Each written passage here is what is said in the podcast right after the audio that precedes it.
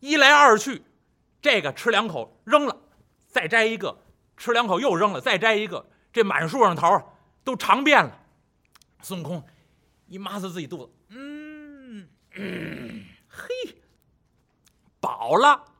您想，这满树桃只要熟了的，每颗桃吃上这么三五口，孙悟空一抹擦肚子，嘿呀，舒服。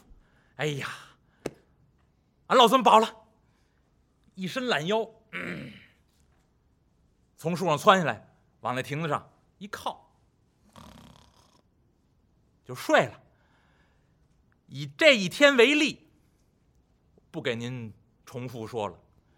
从此往后，天天来。这桃没熟啊，隔三差五来。这回看见熟了，天天来。当方土地都纳闷了：哎呀，这位也太爱岗敬业了。我们这小小蟠桃园哪有这么些事儿啊？何必天天来呢？这孙悟空啊，自有自己的打打算。到了蟠桃园，直奔后园，把当方土地力士全都赶走。你忙你们去，哎，然后趁着没人，咔哧咔哧这一顿吃，见着熟的就吃了，见着熟的就吃了，吃饱了，往亭子上一躺，或者直接往树上这么一趴，就睡了。这吃得饱，睡得香，孙悟空这一段日子过得太舒心了，太高兴了。一来二去，过了这么几天，到了一个。要紧的日子，为什么？王母娘娘要举办蟠桃大会，快到三月三了。王母娘娘传下法旨，命七一仙女，不是七仙女啊，叫七一仙女。什么叫七一仙女呢？七种颜色的衣服，各自不同。您看动画片，您都有印象啊，穿红的，穿绿的啊，穿蓝的，穿紫的。啊穿白的，穿黑的，等等，一种七种颜色，叫七衣仙女，领了王母娘娘的法旨，到蟠桃园来摘仙桃，摘下桃子，便请天上地下所有的神仙赶赴蟠桃大会。这七一仙女呢，每人挎一小篮儿，到蟠桃园这儿，每次蟠桃大会都是这七七位来摘桃子。跟这个蟠桃园这个荡方土地都很熟悉。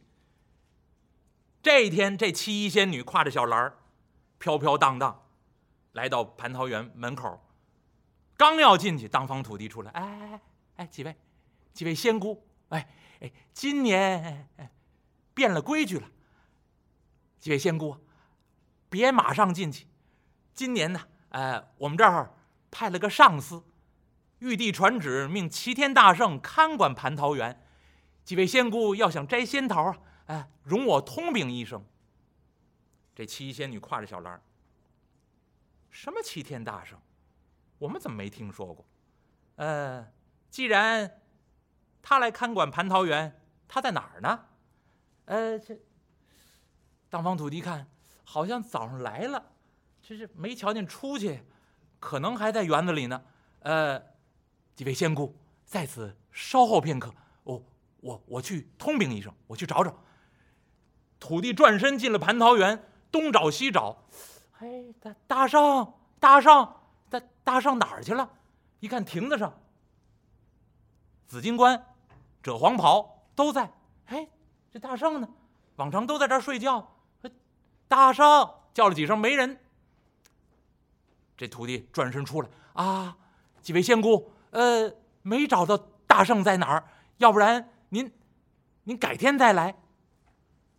这七仙女把脸一沉。王母法旨，岂能耽搁？既然这齐天大圣不在，我等先进园摘桃，等他回来，你通禀一声也就是了。哎，这，也好也好。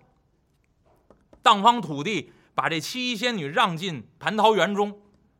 这七仙女进了这蟠桃园，一看。前园呢，这果子都熟了，状如鹅卵，青色的。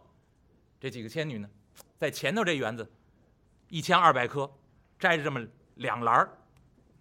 到中原这儿了，一千二百颗，六千年一开花，六千年一结果。这七仙女一看，嗯，这片树啊也熟了，挑那个熟的，摘了这么三篮前园摘两篮中园摘了三篮七仙女啊，奔后园，到后园那儿一看，哟，怎，怎么今年收成不好啊？怎么怎么了？这是？怎么这桃树枝上一颗熟的桃都没有了？这剩下还有发青一点的。这桃呢？怎么九千年一开花，九千年一结果？这这片桃林怎么怎么没有好的桃了？往年可不如此啊！土地，土地，这是什么缘故？你们是不是没有好好培土、浇水呀？土地一看，照往年一样啊，悉心照料，没有差错呀。呃，今年不知道为什么，怎么桃子见少呢？这这土地也就纳闷儿。这几位七姨仙女一看，哎呀，到园中转转，万一有熟了桃子，摘下几颗来，要不然太少了。哎呀，哪怕有一两颗也行啊。到蟠桃会上跟王母娘娘说上一声，今年呢收成不好，九千年一开花，九千年一结果的桃子太少。如果有一两颗，咱们干脆就切片摆果盘拿牙签插着吃。也就罢了，不能一个神仙一颗了。这七仙女在这后后园之中，这一千二百棵桃树里面到处乱窜，东瞧一棵，西瞧一棵，哪棵树上光秃秃没桃？呵，这这这，哎，红衣的这位仙女，眼睛尖，一眼就瞧见了。姐妹们，快瞧，前面那棵树上。有颗大桃这红衣仙女抢行几步，挎着自己这小篮儿，奔这棵桃树就来了。一看这棵桃树上，别的果子一概都没了，就在底下这儿一个枝子上面挂着一颗大桃，又红又紫，正是熟的时候。哎呀，果然呢功夫不负苦心人呐，姐妹们。看来还是有一个桃的，有这一个呀，回去可以和王母复命了。这位红衣女子一伸手，把这桃枝往下这么一压，一扶这桃，嘎巴一拧啊，把这桃摘下来。这手呢一松，列位想这枝桃枝，活的桃枝有弹性的。这红衣仙女把桃摘下来，这只手啪一松，这桃枝往上这么一弹，可了不得了。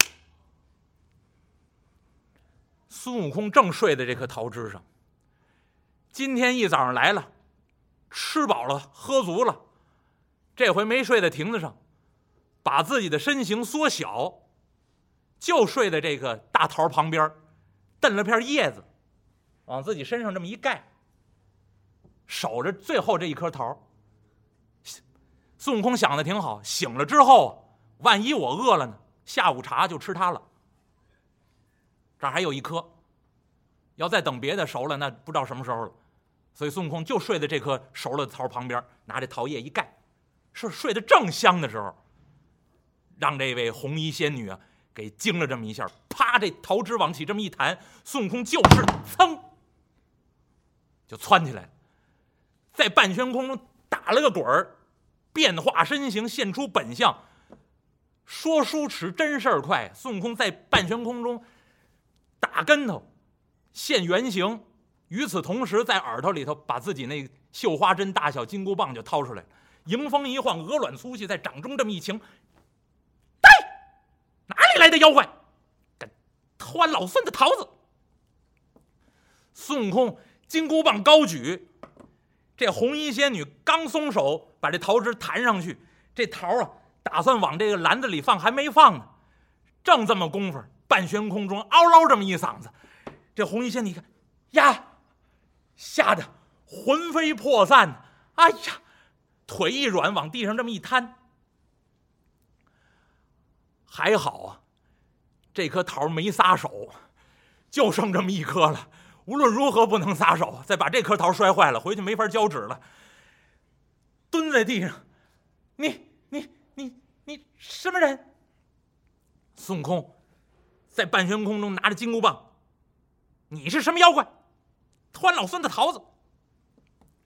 我我等奉王母之旨，开蟠桃盛会，特地到此采桃。啊！嘿孙悟空按下云头，往地上这么一站，把金箍棒往自己耳朵里这么一收。哦，你是奉王母之旨？来来来来，起来起来起来起来起来！我呀，看管蟠桃园。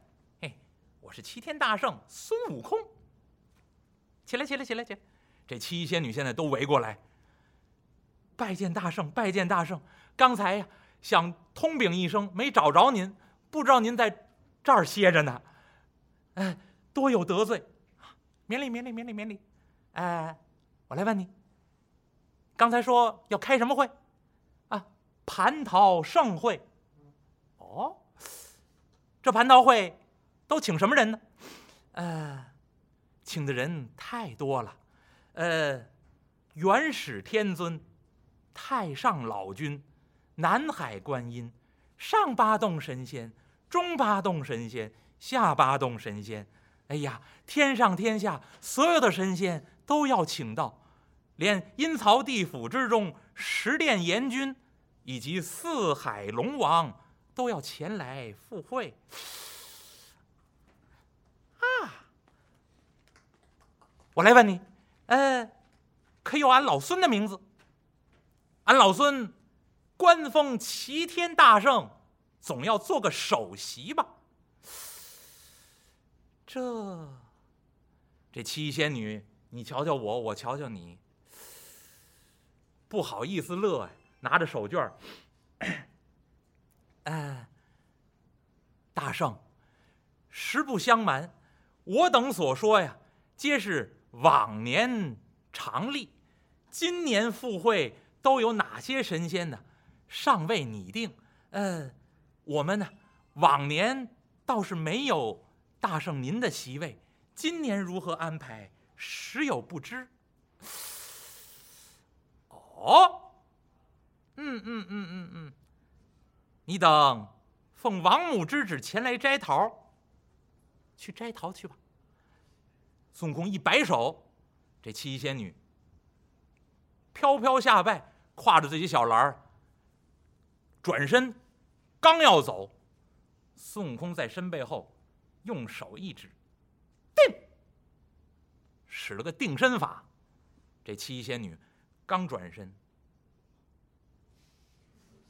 就被定在这儿了。有的正捋头发呢，挎着这小这边挎一小篮儿。也给定在这儿了。这七位各种姿态、各种衣裙，都被定在这桃林之中。孙悟空一看，哈哈，开蟠桃会，不请俺老孙。列位，你要看《西游记》里面写这王母娘娘，普天之下无人不知，无人不晓，太熟悉了。可是您说这王母娘娘什么人呢？什么样的神仙呢？你要让我说呢，这个。这个大有源头，《西游记》里面设计她叫王母娘娘。要让我说呢，中国神话里面这位王母娘娘原型是谁呢？您要还记得前文书给您说玉皇大帝，我说玉皇大帝有很多来源，这个神话的来源有很多，其中有一位叫东王公，您还记得的话，他有个另外一个名字叫木工，呃，不是干木匠活那木工啊，金木水火土啊。公母之公叫木公，也叫东王公。那么这位王母娘娘的原型里面，跟这位东王公有渊源了。那位呢叫东王公，那王母的原型呢叫什么呢？叫西王母。那位呢叫木公，西王母呢还有一个别称叫什么？叫金母。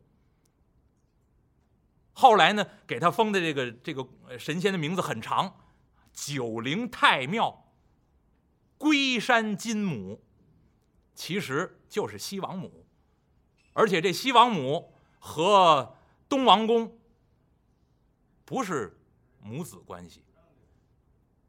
很多人以为王母娘娘是玉皇大帝的妈，大错特错。为什么呢？就受那动画片的影响。经典的动画片《大闹天宫》里面设计那王母娘娘什么样呢？白发苍苍，一老太太。玉皇大帝呢，黑胡须。您还记得那个经典的动画片？您就知道那造型。所以很多人小孩从小看那王母娘娘皱纹堆垒，特老，白发苍苍，浩然白首的一个老妇人。然后她又叫王母，很多人就印象里面想王母啊，那就是玉皇大帝的妈。大错特错。其实呢，原本两个人应该是什么关系？要让我说呢，两个人是兄妹。怎么见得呢？《太平广记》里面记载了一条，《太平广记》里面记载这西王母说，当初呢，混沌未分的时候，天地宇宙是一团混沌，后来混沌欲分，要化生万物了。东方清气孕育出来一个叫东王公，又称木公。西方这团灵气诞生出来一位叫西王母，又称金母，所以是天地分开的时候，一阴一阳，阳者为东王公木公，阴者为西王母金母，所以是阴阳二气变化出来两位神仙，这两位神仙成为中国男神之祖和女神之祖，所以王母娘娘。是中国女神的领袖，而且呢，这两位呢，都从天地未分之前诞生出来。如果说他们有父亲的话，应该是盘古，或者是混沌之类的。那那么化生出阴阳二气，这样有了王母之说。那而且呢，后来据说把他们安排成夫妻，那就是后来的事情。而且这两个人的负责的这个事情啊。在天上管什么呢？叫天仙组织部。所有天上地下的神仙要登天庭，男神仙都得经过东王宫。后来呢，道教里面封东华帝君。女仙、女人要成仙，要登天庭，必须要经过西王母的同意。那所以呢，这两位呢，专门负责天仙组织部，负责男神和女神的升迁。就留下这么两位。那么这个今天《西游记》里面说的这位王母娘娘，她的原型其实就是这个西王母。而且这西王母，您要看《山海经》里面最早记载西王母说，西方这个这些山里面有一座山叫玉山，玉山之中住着这西王母，是西王母所居之处。后来中国人的神话里面就把西王母安排在哪儿呢？安排在昆仑山，《山海经》里面写这个地方叫玉山，而且。在玉山里面，这位西王母住在这儿。这西王母长什么样呢？您要看的话，这位这个《山海经》里面记载，这个西王母人形是个人的样子，豹尾，长了一个豹子的尾巴，虎齿，老虎牙，善笑，就是叫的声音特别大。戴胜，头上戴这个这个像羽毛啊，或者是后来用金玉做的这些这些头冠。后来有一种鸟啊，叫戴胜鸟，那个那鸟的那个头上立起一个冠子来，很很很漂亮的一个羽毛的冠，就从这儿来。当年这西王母头上就戴戴胜，戴个大概所有女人戴首饰之祖就是西王母这戴胜，那就这么个样子。而且呢，穴居住在洞里面，所以你要仔细研究呢，这个大概就是原始社会啊，那个某一个部落的这么一个。女酋长，大概就这么个形状。那那可能戴着各种动物的面具，或者装成动物的形状，他们的图腾戴在身上等等。那后来中国人就把它塑造成一个神话。而且呢，这个这个这位西王母后来长什么样呢？不不长这样了啊！《山海经》里面记载这个太吓人，豹尾、虎齿、善笑，还住洞里。啊，那后来人们给它塑造成呢，就是中国古典女性的晚发，戴宝冠，那。穿很很华丽的服装，而且呢，也不是老太太的样子，大概只有司马相如在《大人赋》里面写这位王母娘娘说是浩然白首，是个白头发的一个女性老寿星的样子。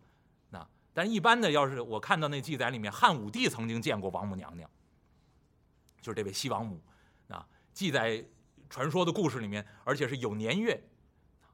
汉武帝啊，元丰元年，我查了一下，公元前一百一十年，这一年的七月初七，那天晚上，王母娘娘来见汉武帝，因为汉武帝好神仙之术，王母娘娘要教他修仙之道，所以呢，先派青使来告诉他，七月七，西王母要到这儿来见你，而且那一年公元前一百一十年。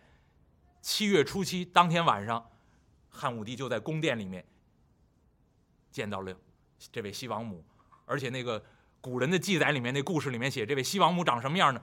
年可三十许，三十多岁，很漂亮的一个女子，气质非常好的这么一个女子，衣着华丽，而且呢，见着汉汉武帝刘彻，这位王母一点手，旁边有玉女拖过来呀。一个玉盘子，白玉做的盘子，这盘子里面呢，列位您可听清楚了，这盘子里面放着这个东西，七颗仙桃，托了托着盘子，拿来七个桃，这桃子长什么样呢？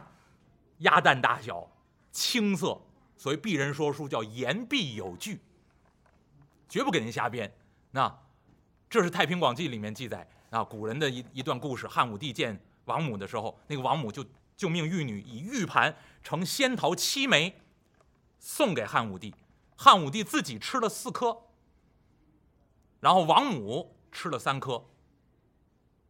而且汉武帝吃完这四颗桃之后，觉得甘甜无比，齿颊留香，嘴唇里面这个嘴里面满都是那个桃子的甘香的味道，特别的享受。而且汉武帝还做了一件。很没有帝王形象的事儿，就吃完这桃之后，把这桃核啊塞兜里，要装起来。那汉武帝呢，这个小动作让王母看见了，王母就问他：“你要干嘛？你把这桃核塞袖子里，你要干嘛？”这汉武帝一看，哎呀，这个桃啊，味道太好了，我打算呢留着这个核啊，在我们这儿种一种。结果呢？王母就说了一句话：“此桃啊，三千年一着子。”我家祖上写《西游记》也叫言必有据，绝不瞎编。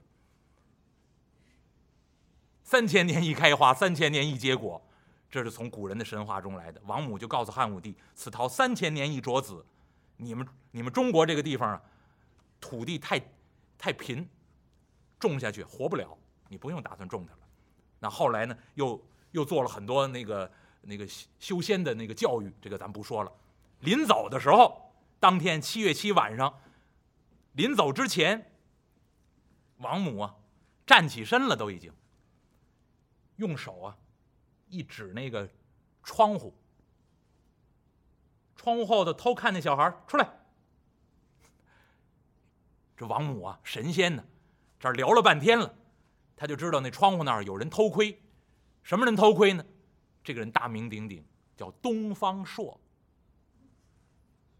啊汉武帝在宫殿里面和王母见面，东方朔趴窗户缝那偷看，偷着看了半天了。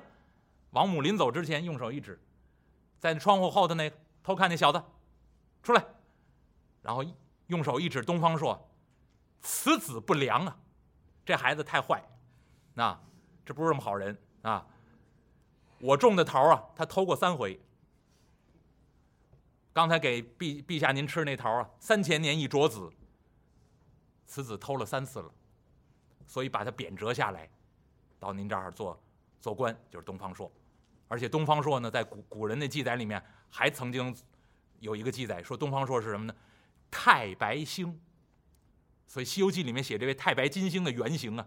大概就是东方朔，那太白星没事在天上老偷王母娘娘桃吃，偷了三回，最后给贬下来，当东方朔，这是古人的传说了。